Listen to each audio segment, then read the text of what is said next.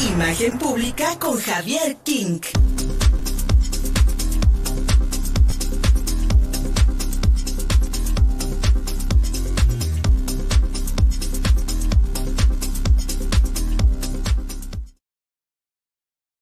¿Qué tiene que ver el amor con todo esto? Se nos fue, pero sigue viva. La reina del rock le dicen algunos, yo le decía la reina ácida. Para mí en los ochentas, cuando era apenas un preadolescente, la descubrí y sin duda alguna, en lo personal, me acompañó Tina Turner toda la vida y sin duda alguna se quedan muchas canciones en mi soundtrack personal, mi querido Javier King. Hablemos, hablemos de una de las, pues de las mayores, de las mayores este, cantantes afroamericanas del siglo XX en los Estados Unidos y en el mundo, sin duda alguna.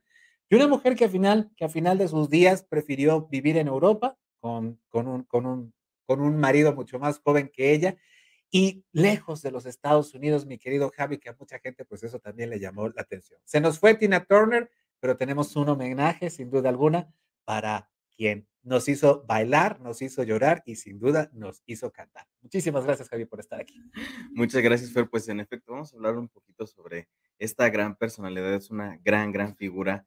Tina Turner, que en realidad no se, no se llamaba así, se llamaba este, Mae Allen Bucco, algo así. No me, no me acuerdo exactamente cómo, cómo se llamaba, pero tiene un nombre muy sureño porque precisamente ella eh, pues nació muy cerca de Memphis, vivió en un pueblo al que después le hizo una canción que se llama Nutbush este, y pues eh, formó parte del coro de la iglesia, fue, tuvo una infancia, eh, digamos, típica, pero aún así disfuncional, eh, como es, digamos, incluso hasta el estereotipo, ¿no? De, este tipo de, familias afroamericanas que vienen de sectores muy marginales, sufrió de abandono de parte de su padre en su infancia y tuvo pues un, un crecimiento complicado. A pesar de eso, pues ella siempre tuvo dotes artísticos, empezó a cantar en el coro de, su iglesia y así conforme fue creciendo, pues siendo apenas un adolescente, fue a un bar donde tocaba Ike Turner, que, tenía un grupo, no me acuerdo tampoco cómo se llama el grupo, pero tenía un grupo que tocaba ahí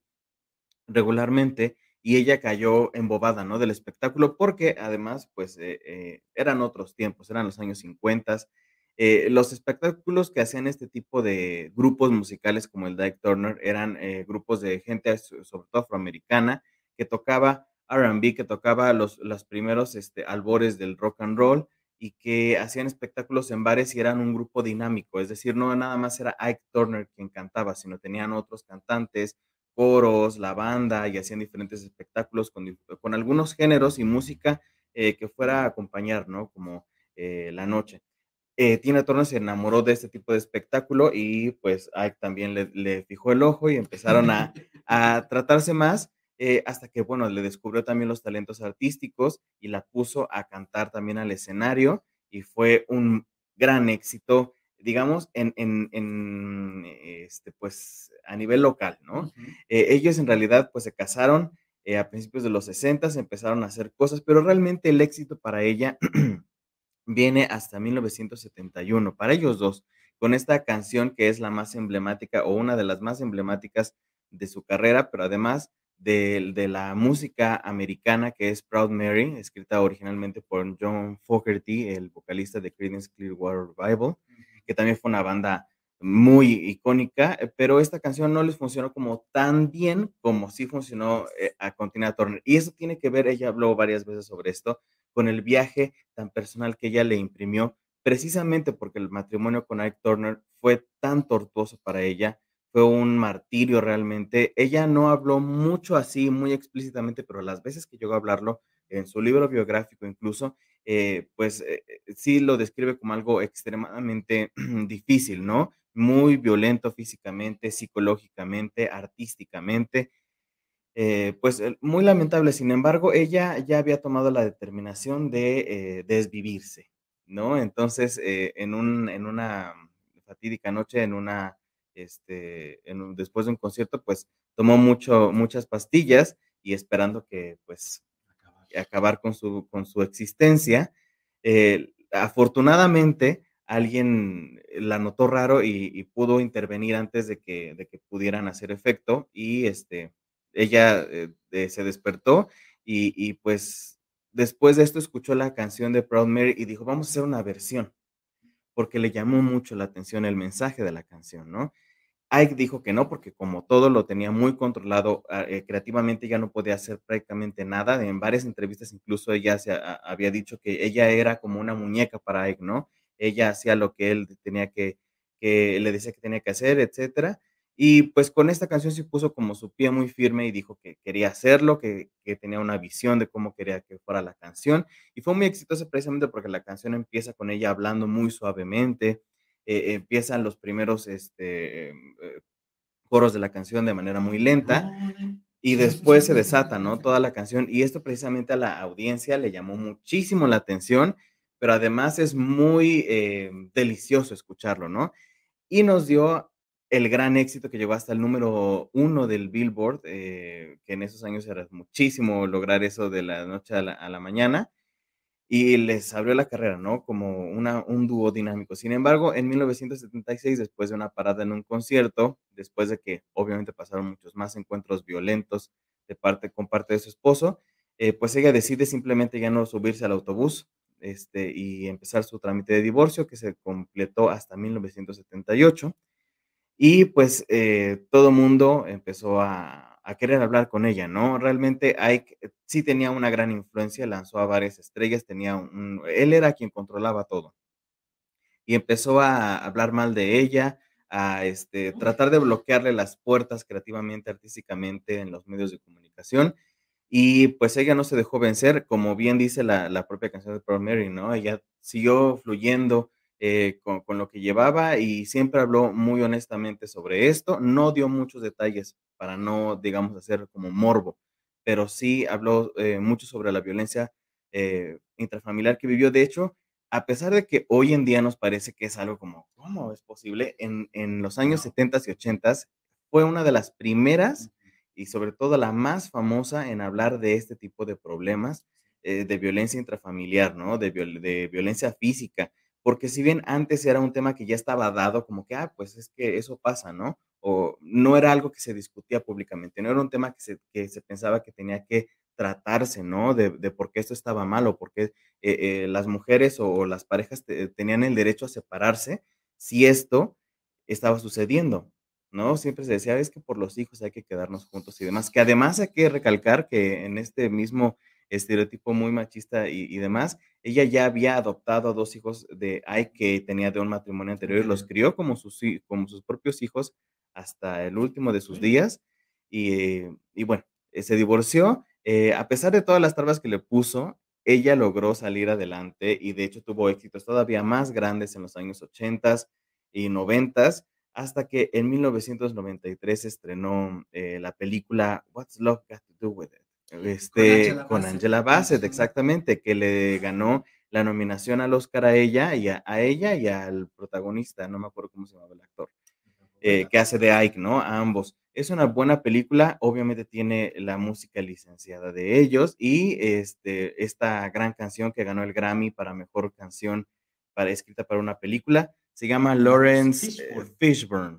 ¿no? el que hace de, de Ike, que seguramente lo conocen su cara, pero no saben su nombre. Sí, la cara la este, y bueno, es una película que rompió muchas barreras precisamente porque seguía hablando sobre la violencia doméstica, además con este contraste de que era eh, el sueño americano, ¿no? Ya triunfamos en los escenarios, ya somos ricos, pero aún así sigo yo siendo prisionera de esta persona. Y, y bueno, a la gente le encantó el viaje personal y cómo era tan honesta Tina Turner al hablar de su historia y, al impregnarlo en su música, ¿no? Y esta canción, eh, What's Love Got to Do With It, es una de las más emblemáticas, eh, en una época que además era muy rosa en la música. Hay que reconocerlo. Yo te lo puedo contar, yo te lo puedo contar eso, mi querido Javi. Mira, ay, cómo es la vida. Yo tenía como 11 años en el 83 fue cuando, fue cuando salió ese disco. En el 93. 83. El, ah, de What's Love Got to Do, Got to Do with it, es del 83. Yo tenía como 11 años, 10 años, 11 años. Y lo fui a comprar. Tenía el disco de Tina Turner, Cindy Lauper, Madonna, Culture Club. Era música en inglés que escuchaba en aquel entonces, pero una mujer entonces de 46 años. y llegó a gente como yo. Es más, ese disco Private Dancer se llama, es de mis favoritos en la vida y tengo un montón de canciones ahí en mi playlist de Tina Turner. Y además, mi querido Gus, esta, bien dices, porque, perdón, mi querido Javi, que tenemos a Gus aquí enfrente, mi querido Javi, este, efectivamente, la vida que ella tuvo con Ike Turner se ha, significado en los Estados Unidos un, un, mensaje de superación, un mensaje de defensa de los derechos de las mujeres. Sin duda alguna, ella, marcó, marcó eso, pero además lo que hizo ya sola, como bien dice, superó. Claro, cuando cantaba Proud Mary, bueno, imagínate Creedence, rolling, rolling, pero entonces ella era rolling, rolling on the river. Era otra cosa, era una magia, era, era ella bailando con, sus, con, con dos bailarinas detrás y boom, boom, hizo una canción poderosísima de, un, de, un, de algo que, era, que sonaba medio country, ¿no? Sí, totalmente. Y, y a final de cuentas, mi, mi, mi, querido Javi, Anna May Bullock, con ese nombre, Anna May, muy sureño sin duda alguna, también superó en mucho no solamente la pues la condición de las mujeres en la industria en la industria discográfica, sino además salió de uno de los estados más conservadores de los Estados Unidos de Tennessee, donde por cierto están ahorita leyes en contra de las de, de, de, los shows de drags, etcétera, etcétera, pero además este como persona afroamericana, ella rompió eh, completamente las barreras raciales, llegaba a gente blanca, a gente eh, afroamericana, llegaba a todos los públicos. Y yo creo que es por eso que le dicen la reina del rock, aunque yo estoy muy en desacuerdo con el, con el, con el género musical, porque cantó de todo.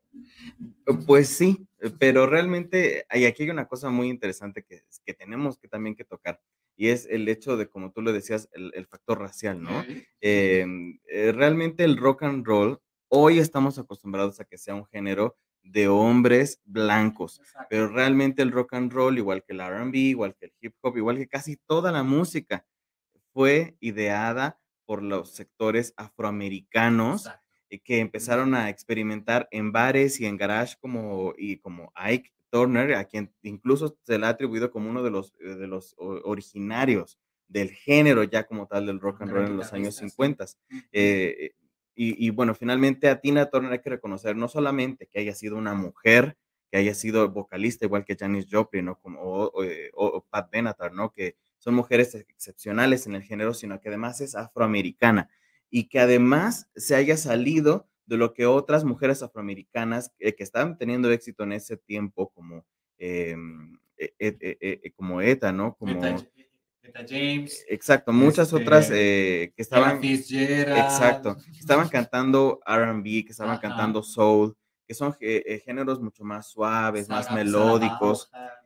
Eh, ella lo que hace es distinguirse a través de su voz y a través de su performance de una manera, digamos, como un poco más masculina, pero más bien, digamos, un poco más ruda, ¿no? Que era contrario a lo que se esperaba de una mujer, especialmente afroamericana, y darle esa, esa eh, tono a su voz que es muy áspero, ¿no? Que es como muy ácido.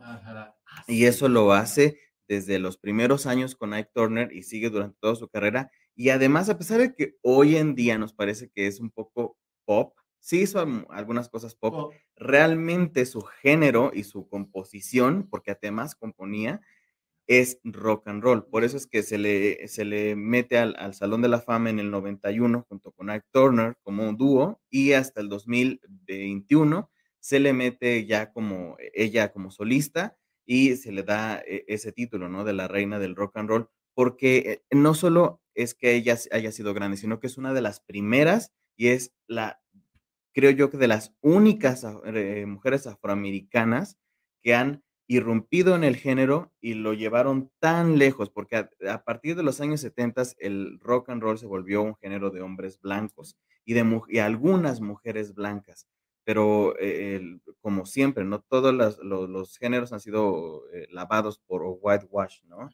Este, el eh, blanqueamiento. El blanqueamiento, uno de los casos más sonados es el de Elvis Presley, que oh, su disquera iba con este tipo de grupos afroamericanos que componían muy buenas canciones y decían, Esa, eso necesitamos hacerlo para, este, para poder eh, sacarlo con una voz blanca y poder marketearlo, ¿no? Y es lo que hacían. Y eh, realmente Tina Turner, eh, pues dijo, yo no voy a nada más a vender mis canciones, voy a cantar y voy a hacer mi propio show. Y a pesar de que lo hacía en los 60 con minifalda y tacones, era un espectáculo completamente, este, completamente rompedor.